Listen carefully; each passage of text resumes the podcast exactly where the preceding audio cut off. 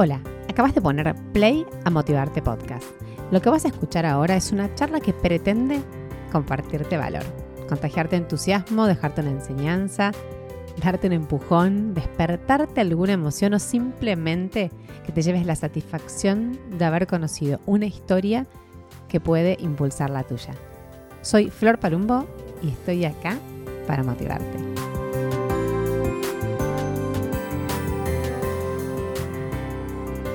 Bueno, bienvenidas, bienvenidos a Motivarte Podcast. ¿Cómo andan? Episodio número 86 de este podcast que ya saben que disfruto muchísimo de hacer y sobre todo porque me permite encontrarme y conocer a personas que inspiran, que motivan y de las cuales podemos aprender un montón, como es la persona que tengo hoy del otro lado de este micrófono, Astrid Mirkin, CEO de Rappi. Astrid, ¿cómo estás? Bienvenida. Hola Florencia, mucho gusto. Muchas gracias por, invitarme a participar de este episodio eh, del podcast. Muy honrada de poder conversar hoy, hoy con vos y con tus oyentes. Bueno, muchas gracias a vos. Vos sabés que yo eh, generalmente trato como de, sacar a las personas de los roles, pero me parecía interesante esto de, decir que sos la CEO de una empresa como Rappi, porque aparte sos muy joven. ¿Cuántos años tenés? Tengo 35 años. Bueno, tenés como un desafío muy grande y seguramente mucho para dejarnos. Pero la primera pregunta de este podcast siempre es una, que es, ¿quién sos? A mí me gusta que mis invitados se presenten por ellas o por ellos mismos. ¿Me contarías entonces quién es Astrid para arrancar? Te cuento, bueno, soy Astrid, eh, nacida y criada en, Buenos Aires, porteña arranqué mi, carrera en, tecnología hace 15 años aproximadamente. Soy, fue, un poco de casualidad porque soy publicitaria de profesión y siempre pensé que iba a ser eh, directora de arte o redactora. Mi sueño era crear anuncios. Y, terminé metiéndome en tecnología en, los inicios de, de, cuando empezó todo el mundo de AdTech, ¿no? de la publicidad digital, etcétera y ahí nunca más abandoné este mundo espectacular.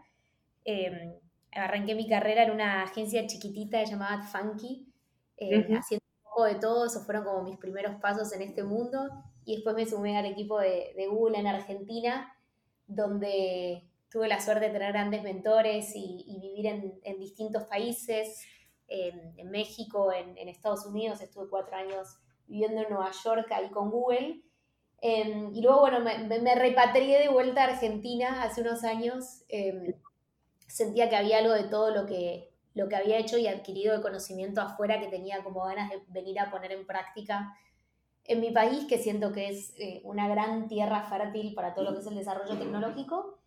Y, y ahí volví con, con Uber para lanzar lo que era Uber Eats. Me empecé a meter como más en el mundo del emprendedurismo, de hacer cosas desde cero. Y ya hace dos años que, que tengo la suerte el honor de, de, liderar el equipo de Rappi para Argentina y Uruguay, eh, que es un gran desafío eh, por todo lo que estamos creando y el gran impacto que tenemos en, en el ecosistema que, que, conectamos y por sobre todas las cosas por la gran responsabilidad que implica liderar un equipo de más de 200 personas de altísimo talento. Sí, claro. Me te contabas que viviste afuera, que tuviste la oportunidad de trabajar en empresas como Google, que por lo menos en nuestro imaginario son empresas innovadoras, creativas, disruptivas. ¿Qué aprendiste de todos esos años? Sobre todo eh, viviendo afuera, siendo chica, ¿qué te trajiste en la, mochila cuando volviste a Argentina? Bueno, me traje un montón de cosas, pero por sobre todas las cosas me traje muchas experiencias personales que viví, ¿no? Y un gran aprendizaje que es que siempre los argentinos tendemos como a mirar hacia afuera creyendo que todo lo que pasa afuera es más avanzado y es, y es mejor que lo que tenemos en casa. Y en definitiva eso no es tan verdad, ¿no? Como que hay problemas que son comunes a todos y, acá en Argentina se, genera tecnología que es igual o mejor, que compite con la mejor tecnología de, cualquier parte del mundo, cualquiera, o sea, Estados Unidos, Europa, Asia. Em, entonces eso fue como una gran mirada, como valorar mucho más lo que hacemos acá y, lo que somos acá. Y también como desde una perspectiva más cultural, ¿no? Como que siempre tendemos a pensar que otras culturas son como mejores, son más ordenadas, em, son más responsables, etc. Y la realidad es que uno no se da cuenta de qué tan argentino es hasta que se va a Argentina, ¿no? Eh, y, nuestra cultura de, del amiguismo, de, del velar por el otro, eh, o sea, son cosas que, realmente en otros lados no pasan. nuestros folclores, nuestros asados del domingo. Eh, la, realidad que, que, son cosas increíbles que parecen pequeños detalles que en el día a día cuando uno vive acá no valora tanto y cuando uno se va realmente los extraña. Entonces, la verdad que son, fueron como dos grandes cosas, como revalorizar, si lo tengo que poner en, un titular, sería como revalorizar eh, lo que somos los argentinos y las argentinas en, múltiples aspectos. Primero en, el profesional y otro también en, cuanto a nuestra cultura como comunidad.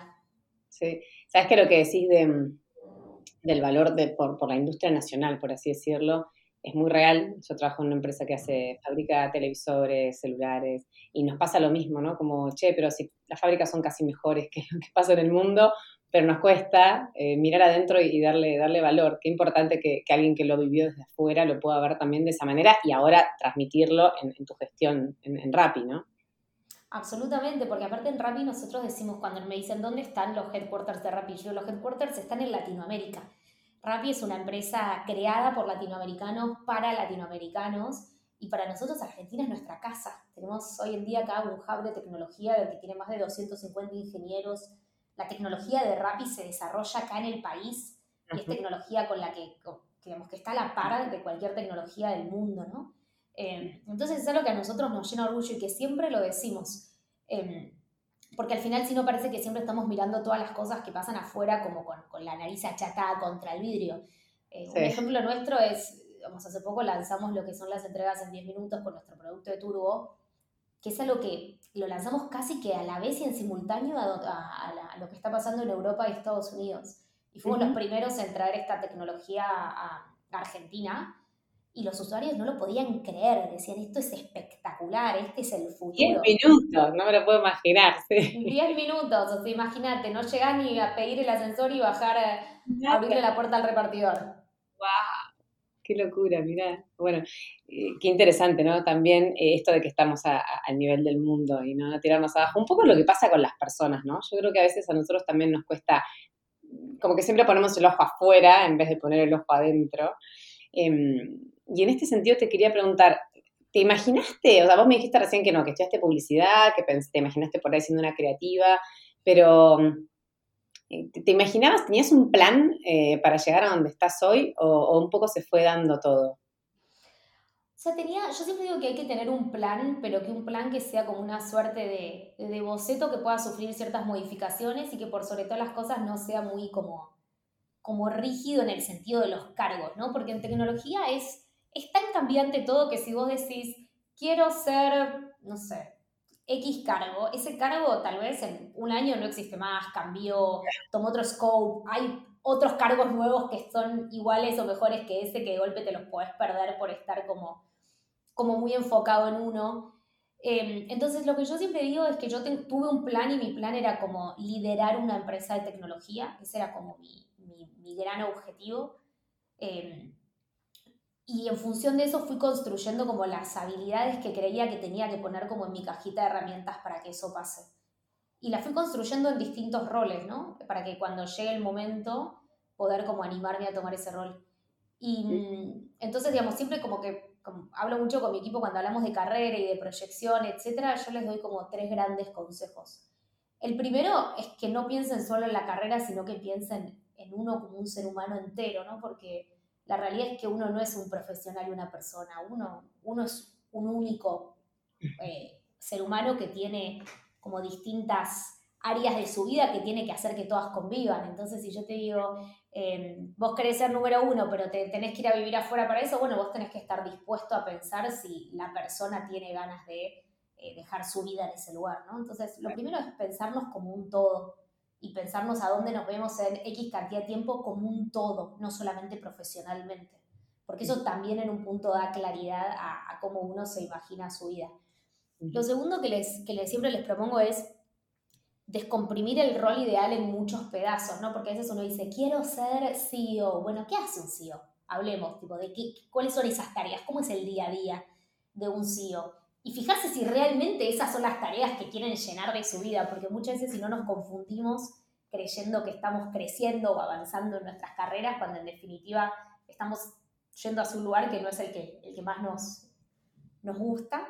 Eh, y el tercero es que siempre piensen en sus próximos pasos en términos de qué nueva habilidad quiero meter en mi cajita de herramientas versus el rol específico.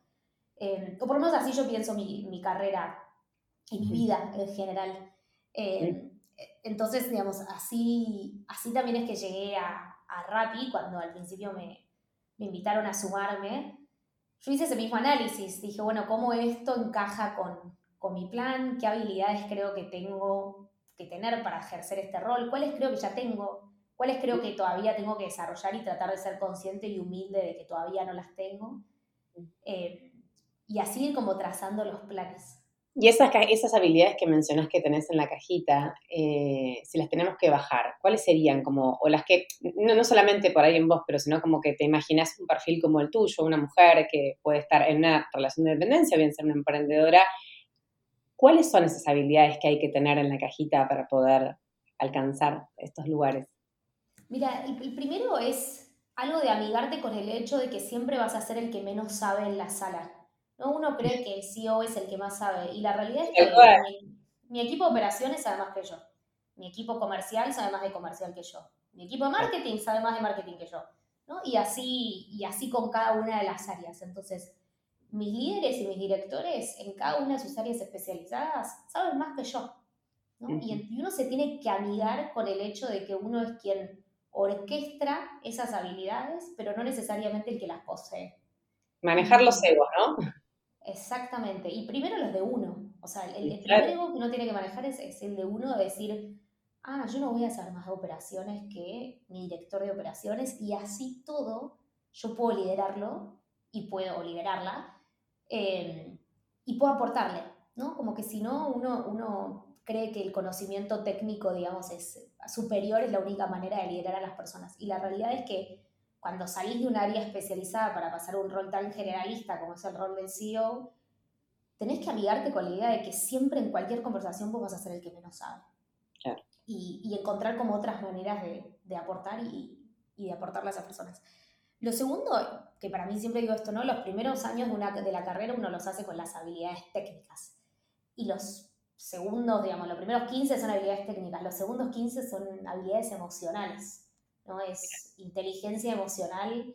¿Qué, quiere decir la inteligencia emocional? Que es como una palabra enorme, ¿no? Esto como decís, primero amigarse con, con el ego de uno mismo.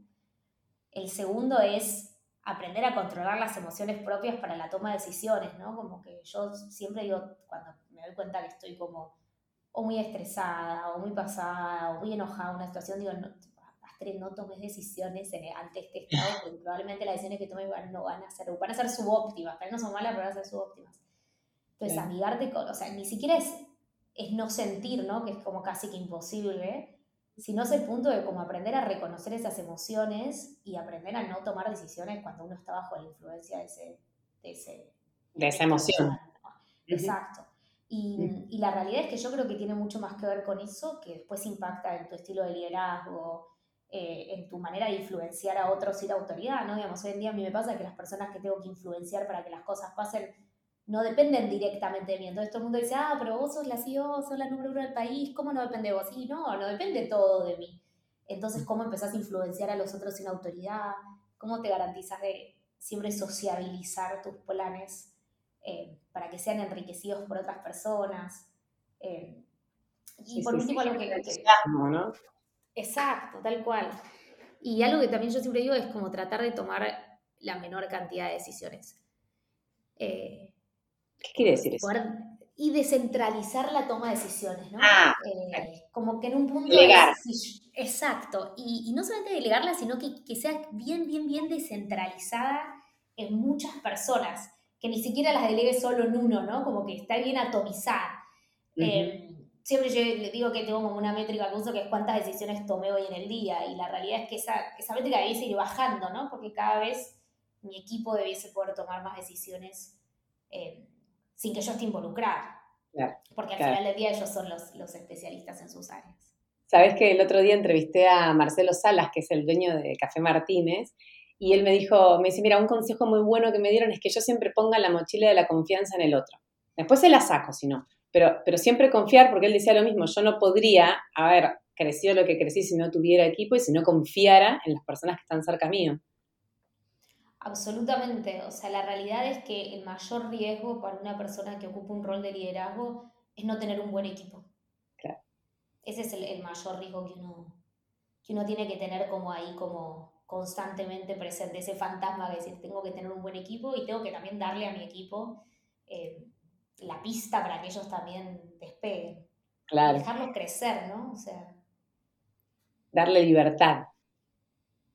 Exacto.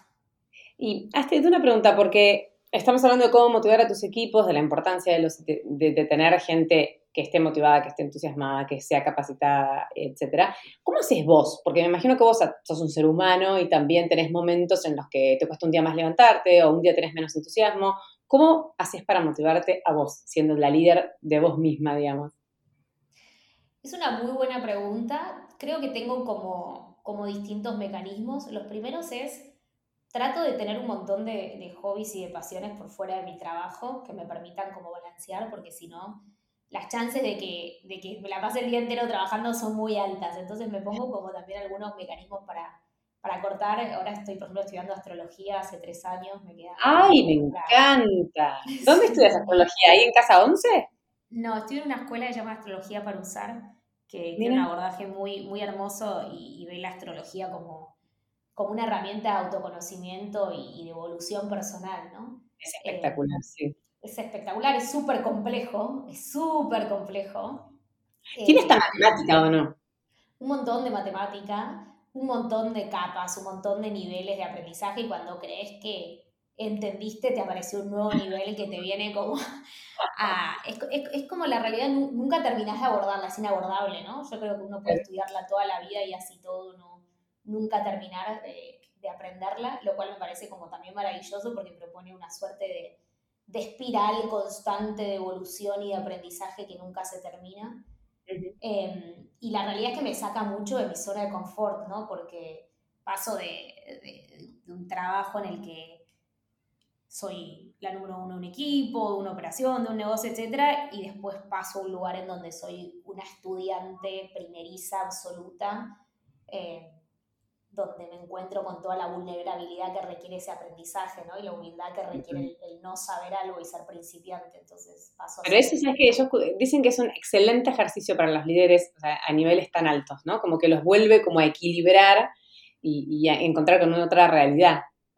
Absolutamente, porque aparte te ayuda como a ejercer la empatía, ¿no? Porque, o sea, en, en mi área laboral yo no soy principiante hace muchos, muchos, muchos años, entonces uno se va olvidando de lo que era, porque uno es un humano. Entonces después volvés como a, tocar esa energía de, ah, claro, así se siente aprender a lo que no sabes, así siente alguien que, no sé, se suma nuevo a la compañía, así se siente alguien que es súper junior y está arrancando en su carrera. Em, y bueno, y también cuando uno es adulto te cuesta como mucho más como esa, conectarte con esa humildad y, ese no saber. Eh, así que para mí eso es espectacular. Eh, planeo seguir estudiando muchos años más todo lo que pueda y idealmente en algún momento hasta poder como investigar sobre el tema y, y ojalá quien te dice inclusive hasta en algún momento como poder cruzar ambas cosas y poder llevar eh, esta herramienta al ámbito laboral que me parece que tiene como, como mucho para aportar, ¿no? Eh, Mira, te, hago un paréntesis. Este año, ah, por este podcast pasó Joaquín Astral, que me encanta, y si no la conoces, te la recomiendo porque es espectacular y me hice la revolución solar y, esto que estás diciendo, toda la información que te da la astrología para la vida, me llamó poderosamente la atención porque nunca lo había hecho y no sabía que tenía semejante alcance, o sea que realmente desmitifiqué un montón, em, conociendo un poquito más, ¿no? Y entendiendo que, lo que dice el cielo eh, no está tan errado, ¿no? Es que en un punto, o sea, nos crecimos pensando que la astrología era el horóscopo del domingo que te decía, esta semana te van a dar un aumento, ¿no? Y no hay nada más alejado que eso, ¿no? Como que tuvo muy mala prensa la astrología. La verdad que la astrología no es predictiva, en un punto es, es un buen momento para hacer esto, pero en definitiva el dueño de la vida de uno es uno y el que elige es uno, si tomar ese buen momento y tomar eso o no. Em, y a mí me parece que primero, antes que pensar en la astrología como como una herramienta como de toma de decisiones para el futuro, lo primero es una herramienta de autoconocimiento. Te amiga mucho con lo que vos sos, ¿no? O sea, yo, yo soy escorpiana, ¿no? Y, viví mucho tiempo en mi vida peleando con mi propia intensidad que sentía que no encajaba en un mundo que me pedía más liviandad. Entonces, claro, viví frustrada, porque no puedo, no me sale ser liviana, no me sale no ir a fondo, no me sale no comprometerme. Em, entonces, cuando descubrí eso, dije, ah, este es como mi padre. Entendí por qué.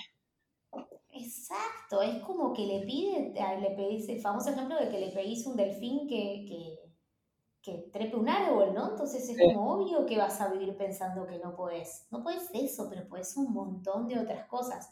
Entonces te amigas con, con, con ese paquete energético que vos tenés y lo pones a trabajar hasta a tu favor, que es la parte todavía más elevada, ¿no? Es como decir, ah, pará, yo entonces soy más intensa que, que otros, más, voy más a fondo, más comprometida entonces, claro, cuando vos me decís, ¿cómo hiciste para llegar a los 35 años al rol que, que, tenés? Y definitivamente, probablemente mi energía escorpiana algún rol en eso haya tenido, ¿no? Totalmente, totalmente.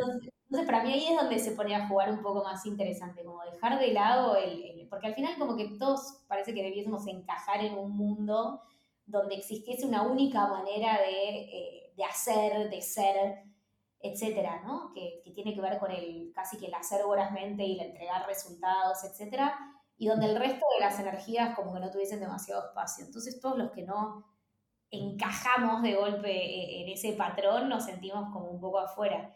Y, ¿Hasta qué? Hasta que de golpe decís, ah, esto, esto soy yo, y por suerte las cosas a mí me encanta cuando le saco cartas a la gente, ¿no? Cada vez que cuento esto me dicen, ay, sacame la carta como que refuerza el carácter único de cada ser humano, que es otra cosa que como líderes no nos podemos olvidar, ¿no? Atándole un poco esto con, con, mi trabajo. Em, cada una de las personas que lideramos son únicas, irrepetibles, necesitan cosas distintas, se motivan de maneras distintas, necesitan otro tipo de desafíos. Y yo cada vez que veo una carta como que refuerzo el carácter único de esa persona, ¿no? Eh, y me recuerda a mí que, que, nada, que al final si yo quiero ser una buena líder tengo que tratar de adaptarme yo para ellos y, no pretender como que... y esto entra las diferencias también, ¿no? Claro. Exacto, exacto. Entonces, para eso con, la astrología es espectacular. Sí, no, no, mira, eh, y no, no tenía, tenía, tenía como anotado, por lo que había investigado, que eras entusiasta de la gastronomía. También, también. La astrología es algo que, que, no cuento tanto, no lo cuento tanto, pero, pero, pero a vos te lo conté.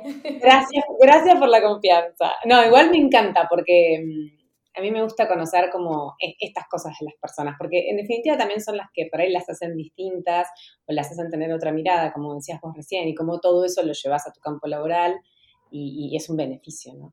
Mm, otra cosa que te, quería preguntar es sobre tu pasión, porque generalmente las personas eh, que ocupan estos puestos son personas que, por lo que yo vengo, entrevistando hace mucho tiempo, tienen algunas características comunes. Son hacedoras, son curiosas, son em, como que tienen mucha disciplina y son apasionadas. Y a mí el tema de la pasión es algo que me fascina porque me parece que es un motor enorme para todo lo que hacemos. ¿Cuál es tu pasión y cómo la, si fue cambiando durante el tiempo, o siempre fue la misma, o cómo la descubriste? Em, eso. Mira, te cuento, yo soy una apasionada de la pasión, te diría. No te puedo decir que tengo una pasión única como si te dijese el fútbol, la música, etc. De hecho, creo que de estas no tengo, no tengo ninguna, pero sí soy como una apasionada, ponerle mucha pasión a lo que elijo hacer en ese momento. Entonces, eh, por ejemplo, en el, ámbito que, que, tengo ahora, digamos, lo que más me apasiona de mi trabajo y lo que cuando me decís, obviamente un día te estás cansada y estás motivada, etcétera, todo eso es verdad, que somos personas. Lo que más me apasiona es que estoy muy convencida de que Argentina y Latinoamérica van a salir adelante a través del desarrollo tecnológico. Cuando nosotros hablamos con las pymes, por ejemplo, que, forman parte del ecosistema de Rappi, o cuando hablas con repartidores que generan ganancias y, llevan digamos, dinero a sus casas a través de, de Rappi, es como lo que a mí me apasiona y lo que me mueve. Eh, realmente me levanto todos los días muy entusiasmada pensando que, que estamos generando un impacto.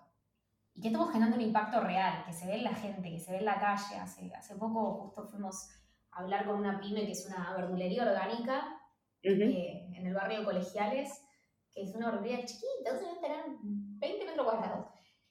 Y arrancaron así desde cero, muy a pulmón, y el 80% de sus ventas las hacen a través de Rappi, y con lo que ganaron con Rappi se están abriendo su segundo local. No, mira qué bueno. Entonces, eso, eso es impacto. O sea, es indiscutible que eso es impacto. Eh, hace poco me, me, llegó un pedido a casa y estaba hablando con el repartidor que me lo trajo. Entonces yo me pregunto, ah, ¿hace cuánto que, que repartís con Rappi? ¿Estás contento? ¿Estás contento? Etcétera. Entonces me dice, no, arranqué hace, hace una semana. Yo, bueno, ¿y, ¿y, por qué? Porque es el cumpleaños de 15 de mi hija y le quiero comprar el vestido. Uf. Entonces, eso es impacto. Exacto. Eso es, es, es, es como, eh, eh, es indiscutible que es impacto. Hace unos años esa persona tenía el cumpleaños de 15 de su hija y, y, y, podía hacer lo que podía hacer con lo que tenía, y punto. Y no tenía otra manera de generar ingresos extra en un periodo súper corto de tiempo eh, y con total y absoluta libertad para elegir cuándo hacerlo, ¿no? Eh, entonces me dice, sí, ya me dice, la verdad que ya, ya me falta poco para juntárselo, igual me voy a quedar así, puedo juntar unos pesos más y, y, la fiesta, y, la verdad que, o sea, es, es incuestionable. Entonces cuando esa es mi pasión, realmente. Mi pasión es que cada vez ese efecto sea multiplicador, que cada vez más personas se den cuenta de que Argentina y Latinoamérica salen adelante, sí, solo sí, con trabajo, salen adelante, sí, solo sí, con desarrollo tecnológico que genera oportunidades económicas e impacto social, y que todo lo demás son discusiones vacías, ¿no? Como que no, no que no conducen a ningún lado, que no conducen al hacer. Eh, claro. Mientras algunos discuten, nosotros hacemos hacemos, tratamos todos los días y hacemos y, y nos equivocamos, e iteramos y, y, fallamos y volvemos a, a, empezar. Y hace cinco años y medio que operamos en, en Argentina y, y, tenemos tantas de estas historias que, que podríamos escribir un libro, yo creo. Sí, Qué lindo. esa es mi pasión. Perfecto. Sabes que mi próxima pregunta era cómo vinculabas tu propósito con el, el de la marca que lideras, pero bueno, me la acabas de contestar. Sí, bueno, ahí, ahí la verdad que, que, que, yo creo en el carácter democratizador de la tecnología, ¿no? Que la verdulería del barrio pueda vender al lado de las grandes cadenas de este mundo y, y creo que, que eso es lo más hermoso que nos pasó con el avance tecnológico. Eh, sin duda, sin duda. Hay una entrevista que leí tuya que decís dos cosas que me, me gustaron mucho y las, las copié porque te las quiero leer para que, para que podamos ampliar un poquito. Dice, Deben elegir la valentía por sobre el control. El control es una utopía y aún más en momentos de incertidumbre como los actuales. Es más importante elegir apelando al coraje de hacer algo innovador que al control de todo lo que puede salir mal. Me pareció como... Acuerdo 100% con esto, pero qué difícil poner la valentía por sobre el control. ¿Cómo manejas vos el tema del control? el control es el principal enemigo de la innovación. Ay, te escucho muy lejos, a ver, para. Hola. A ver ahí. Hola, hola. ¿Me escuchas? Ahí sí, ahí sí te escucho mejor. El, control es el principal enemigo de la innovación. Si vos, digamos, yo, siempre me, me, reía de esto, ¿no? En una época cuando estaba trabajando en Google, eh, obviamente Google empresa muy innovadora, íbamos con propuestas muy, muy distintivas a nuestros clientes, entonces el cliente te decía, quiero que me traigas una propuesta innovadora y que me presentes tres casos de éxito. Y era como, son mutuamente excluyentes. O sea, si te trae una propuesta innovadora, no hay tres casos de éxito. No sucedió. Entonces, digamos, la realidad es que como, como la sociedad neurótica que somos, dejar ir el control es sumamente difícil y creo que nunca se logra, honestamente, creo que se puede ir como reduciendo y amigándose con la pérdida de control por un rato pero para mí la, la, parte más importante es ser consciente de que si querés tener todo bajo control, probablemente lo que estás haciendo está limitando tu capacidad de innovar. En una compañía como la nuestra y en una compañía de tecnología en general, no innovar es lo más grave que te puede pasar. Mucho más grave que perder el control. Mucho más grave que fallar. Entonces, cuando vos empezás a darte cuenta de eso, y esto lo dice muy bien Brené Brown en, en su audiolibro del poder de la vulnerabilidad, que yo... Sí, buenísima. La, sigo a Brené, la, o sea, sigo, ella no lo sabe, pero ha sido una gran mentora para mí. Eh, lo dice muy bien, dice, digamos, si, si, no queremos tener actos que sean, que incluyan a la vulnerabilidad, no vamos a tener actos que incluyan a la innovación. Porque por definición, cuando vos estás haciendo algo nuevo, la gran mayoría de las cosas no las controlás. Obviamente que tenés que tener un plan para mitigar los riesgos y, ir controlando cómo va ese plan y, y repensarlo, iterarlo, etcétera, pero la mayoría de, las decisiones se tienen que tomar desde la valentía. Y con esto no estoy diciendo uno hacer un kamikaze que se levante un día y diga, ah, hoy voy a hacer tal cosa, ¿no? Pero sí como entender que esperás el tener todo el control y todo el análisis y todo, digamos, terminar. Yo sé la cantidad de equipos que veo en análisis, parálisis, sacando 300 millones de dashboards, etcétera.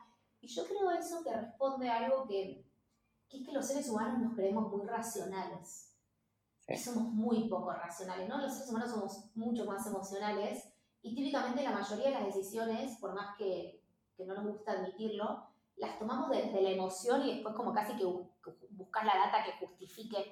Es como, como encaja en la cabeza. Exacto, exacto, ¿no? Como que después buscas la data, porque la realidad es que al final puedes encontrar razones para justificar cualquier decisión que quieras tomar hoy en día. O sea, te puedo, te puedo justificar una, una, mil de razones para hacer A o hacer B, que si A y B son, digamos, indirectamente, son directamente opuestas, ¿no? Em, bueno, la segunda, la segunda idea que tenía, para que, que te saqué de una nota que hiciste, tenía que ver con esto de innovar. Y dice, la cultura de la escasez es enemiga de un equipo de alta performance. Nos levantamos pensando en lo poco que dormimos y nos dormimos pensando en lo poco que alcanzamos a lograr. No sentirnos suficientes es sinónimo de no innovar. Brené, Brené otra vez siendo Brené. sí, es, algo, el tema de la cultura de la escasez es algo que, que yo como que traté de leer mucho sobre eso porque me, resonaba mucho conmigo, ¿no? Como eh, al final del día sentía que nunca había hecho suficiente y, en, muchos aspectos de la vida. Em, entonces como que me pare, empecé como a pensar, bueno, ¿a quién le sirve que uno no se sienta suficiente, ¿no? Y le sirve un sistema que, que por lo menos, digamos, con, conmigo ya no resuena. Em, entonces casi que es un acto, sentirse suficiente es un acto de rebeldía hoy en día. Totalmente. Eh, y, aparte debes ser, una rebelde. No, no, que te decía que vos aparte me imagino que debes ser una persona exigente. Entonces, cuando uno es exigente, claro, pasa que generalmente nunca alcanzás el objetivo tan alto que te pones. O sea, nunca lo alcanzas. Y hoy, hoy justo estaba hablando con, con una con una chica de mi equipo y me dice, vos no sos autoexigente, vos ya sos dura con vos misma, ¿no? Como que ya, ya es un paso más de, de, de, exigencia. Entonces, me parece que, que es, es, así, digamos, hay que, hay que equilibrar, porque tampoco uno puede, en, en, los roles, digamos, como el mío, digamos, tampoco puedes descansar en los laureles, ¿no? Eh, decir, bueno, hoy no hice nada, pero mandé un mail, ay, me creo suficiente, ¿no? Digamos, eh, es como la contracara. Eh, pero bueno, digamos, creo que nunca voy a caer en esa, entonces me permito actos de rebeldía, tratando de pensar en todo lo que sí logré versus en todo lo que no logré. Eh, porque aparte la realidad es que por definición nosotros necesitaríamos un día con tres veces la cantidad de horas para todo lo que estamos haciendo. Ay, sí, no, es posible. Es, es, imposible. Entonces, nada, esto de, de, pensar a quién le sirve que yo me sienta insuficiente me sirvió como bastante para, para amigarme con, con esta idea de, de hacer? Exactamente, de desafiar que sí soy suficiente. Mira. Astrid, ¿qué es para vos el éxito? Para mí el éxito, bueno, eso es muchas cosas, pero hoy en día creo que el éxito sería poder vivir en un mundo donde haya más diversidad y donde el género no sea una limitante. ese, ese sería como realmente como como un gran éxito para mí. Eh, y si lo llevamos como esto y decir eso a vos, ¿vos te consideras una persona exitosa? Por no, que trabaja por un mundo así seguro. Em, yo sé que, probablemente la visión tradicional de, del éxito me considero una persona exitosa, yo me considero una persona en construcción constante. Em, y creo que tengo microéxitos eh, seguidos y un montón de cosas que, que, me hacen sentir a mí orgullosa de la persona que creé pero me considero todavía en construcción. Es como, soy como la Sagrada Familia, estoy en construcción constante, ¿viste? Eh, igual es hermosa la Sagrada Familia, así que es una buena cosa. Totalmente, totalmente. Eh, por eso lo digo, como que es hermosa. Me encantó el paralelismo, te lo voy a robar. Todo tuyo, todo tuyo. Eh, pero es hermosa, pero está en construcción constante, ¿no? Y eso no la hace menos hermosa y eso no la hace menos atractiva ni menos ni que tengamos menos de visitarla, ¿no? Entonces me parece que a mí me sacó el aire cuando entré, fue como, wow, qué lugar. Es terrible, pero me, creo eso, creo que, el riesgo de considerarse exitoso es que, viste, todo pasa, o sea, cuando estás arriba va a pasar y cuando estás abajo va a pasar. Lo que pasa es que cuando estamos arriba no nos queremos, no queremos creer que va a pasar, ¿no? Entonces es como, eh, me, me gusta más la idea de pensarme como como una persona que, se construye, que se repiensa, que, y que eso es un poco también el éxito para mí, ¿no? ¿Y cómo te llevas con el miedo? ¿Tenés miedo? Eh, ¿Haces las cosas con miedo igual? ¿Te, te, paraliza a veces? Tengo miedo, tengo, tengo miedo, sí. Eh, creo que es como, como muy humano tener miedo. Em, trato de que no me paralice, en la medida de lo posible, trato de, es, como un poco parte de la gestión emocional que te decía al principio, ¿no? Es, para mí el éxito en términos de, de inteligencia emocional no es no tener miedo, sino es reconocer cuando te viene el miedo, poder decir, ah, estoy teniendo miedo, me está pasando esto, cómo esto puede influenciar en la decisión que yo tengo que tomar o en lo que tengo que hacer. Em, entonces sí, tengo miedo porque aparte cuando uno innova, la realidad es que tiene miedo.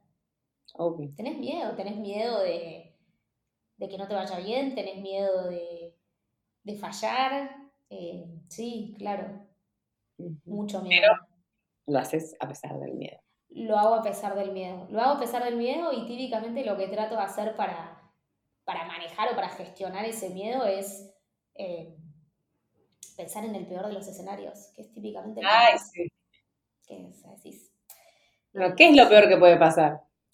¿Qué es lo peor que puede pasar? O sea, vamos al más grave de todos. Bueno, listo, está visto. Y de ahí todo, todo para arriba. Eh, y después rodearte de personas que te ayuden como a, a balancear ese miedo. ¿Viste que siempre te pasa? No sé, que uno tiene una... Cuando una amiga está mal, una es la que está bien, ¿entendés? Como, como siempre una persona que te balance, que cuando vos tenés miedo, el otro se siente más corajudo. Como ir encontrando esas redes de apoyo que te van como balanceando eh, cuando uno siente que tiene, que tiene miedo. Eso, bueno, es lo que decías al principio, que vos tuviste buenos mentores y yo lo, lo digo siempre, ¿no? La importancia de estar bien acompañado en este proceso de la vida. Y más como mujeres, y más como mujeres. Yo creo que, que la mayor deuda que tenemos nosotras es, es, la sororidad y el hacer red entre nosotras. O sea, lo, lo, peor que nos pudieron hacer como mujeres es hacernos creer que nosotras somos enemigas las unas de las otras. Eh, que viste que al varones no les hicieron creer eso. Claro, ellos no les hicieron creer eso, ellos les quisieron creer que son amigos de todos y que pueden ser amigos de todos y que no compiten entre ellos y, que, y nosotras parece que es como que siempre una mujer es tu competencia y, eso en un punto nos, nos, nos separó, nos alejó y, y, nos segregó. Y creo que lo, lo, más importante es que volvamos, y yo creo que ya por suerte está pasando, pero es algo que yo ejerzo, es, es, es el tejer red con nosotras mismas, ¿no?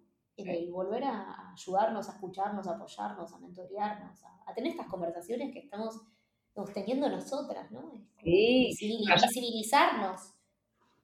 Y ayudarnos, como decís vos también, ¿no? Esto de, no vernos siempre como una competencia, sino como una mano eh, para lo que sea. Porque la verdad que las mujeres, cuando nos ponemos en solidaria, somos muy buenas somos muy poderosas, aparte somos mucho más poderosas. Y, como de vuelta volviendo a esta pregunta, ¿a quién le sirve? Es como, bueno, ¿a quién le sirve que no nos ayudemos entre nosotras? Porque seguro que a nosotras no.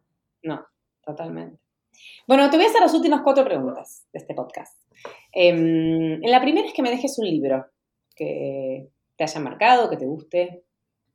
Me cuesta mucho elegir uno solo. Ay, me imaginé que me ibas a decir eso. Mucho que eh, pero hay uno que, que te, voy a decir algo distinto a lo que, a lo que a veces digo, que es Hay un libro de, Daniel Kahneman, que Daniel eh, fue el primer no economista en ganar un premio, digo Daniel como si fuésemos amigos de toda la vida, ¿viste? de Daniel, comemos asado el domingo todos. Eh, Daniel Kahneman fue el, primer no economista en ganar un premio Nobel de Economía por, por su libro Thinking Fast and Slow, o, Pensar rápido, pensar despacio. Es un libro sobre economía del comportamiento, pero que va mucho más allá de simplemente la economía sino que echa luz a cómo funciona nuestro cerebro, ¿no? Entonces echa luz a esto que te digo de que somos mucho más eh, emocionales que racionales, a, que generamos un montón de sesgos, a que nuestro cerebro, él dice una frase que para mí es espectacular, dice, nuestro cerebro no busca la verdad, busca sobrevivir. Sí. cuando uno entiende eso, te es como decís, ah, bueno, para no puedo ni siquiera, no, no, no confíes en todo lo que pensás. Claro. ¿no? Es como, eso me parece muy espectacular y yo lo recontra recomiendo, es, es largo pero se lee rápido, está en audiolibro y es, un librazo, o sea, debes hacer literatura obligada en el colegio. Lo voy a, ay, lo voy a leer, lo voy a leer o lo voy a escuchar, me gustó. Igual me encantó el no confíes en todo lo que pensás. No, es que no confíes en todo lo que pensás. Absolutamente.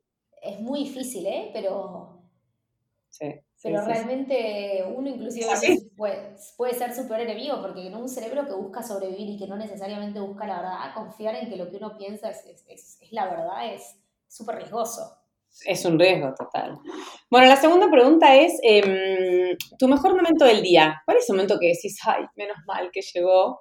Puede ser este, cualquiera.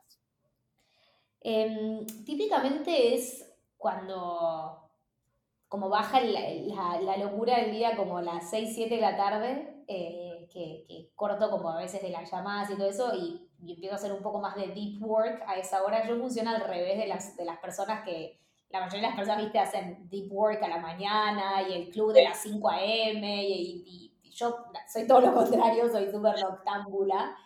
Entonces yo hago deep work a la, a la noche y ese es como un gran momento del día, la verdad, porque miro como hacia atrás, veo todo lo que, lo que construimos en un día, lo que avanzamos y, y me siento como un poco a pensar un poco más en profundidad cómo seguir.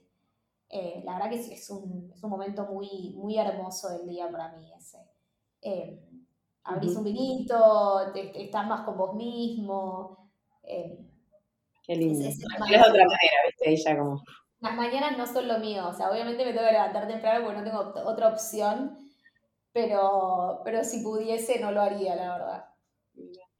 Em, la tercera pregunta es una persona que admires. ¿A quién admiras? Una persona que admire. O que te inspire, bueno. Que me inspire. Bueno, la verdad que Brené Brown me, me recontra inspira. Eh, más que nada porque me parece que todo el estudio y el trabajo que ha hecho sobre vulnerabilidad es es espectacular, es, es necesario como sociedad, nos, nos, debíamos esa conversación como, como humanos, ¿no? Y, y, me parece que es que echó luz a algo que, que nadie, de lo que nadie quería hablar. Mm. Y, lo echó luz desde un lugar tan amoroso y tan constructivo y, y que realmente, digamos, yo en lo personal lo he utilizado como una herramienta de evolución y, y lo he recomendado también, ¿no? Y, no, y ella... ella es increíble, bueno, para el que no quiera leer el libro, tiene su charla TED. Eh, sí. charla TED, bueno, charla TED también, pero tiene su charla en Netflix, que es más larga, sobre vulnerabilidad, que es buenísima. Buenísima, o sea, es, digamos, recomendadísimo eh, verlo.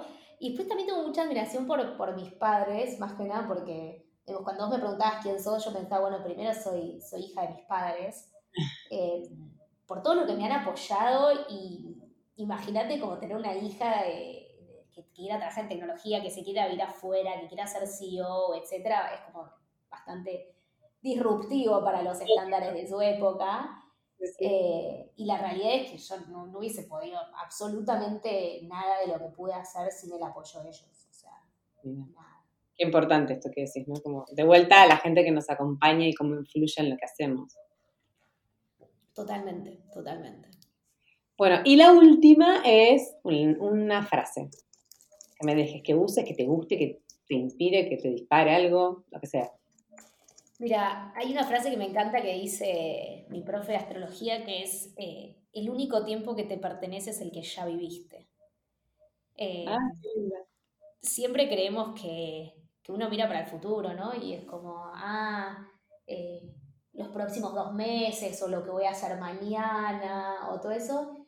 Y poco miramos como tal vez hacia, hacia todo lo que ya construimos. Y, no como una cuestión de, quedarnos en el pasado, ¿no? Digamos, no lo digo de ese lugar, pero sí como una cuestión de capitalizar eso, ¿no? Y, de realmente creernos que, dueños de eso que ya vivimos.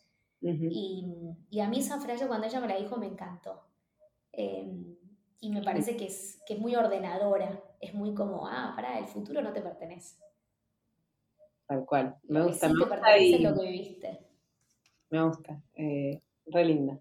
Bueno, Astrid, un placer enorme. Te voy a liberar, así puedes este, seguir tu, día ajetreado. Em, gracias por este tiempo, gracias por abrirte, gracias por todo lo que nos dejas. Eh, hoy me voy a bajar Pensar Rápido, Pensar Despacio, de Dani.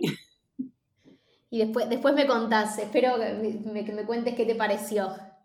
Sí, pero aparte si me decís este libro es de lectura obligatoria, a mí me, gusta cuando pasa eso, ¿viste? Porque a alguien realmente le tocó una fibra y le llegó y generalmente no se equivocan. Así que estos libros hay que leerlos. Hay que leerlos. Absolutamente.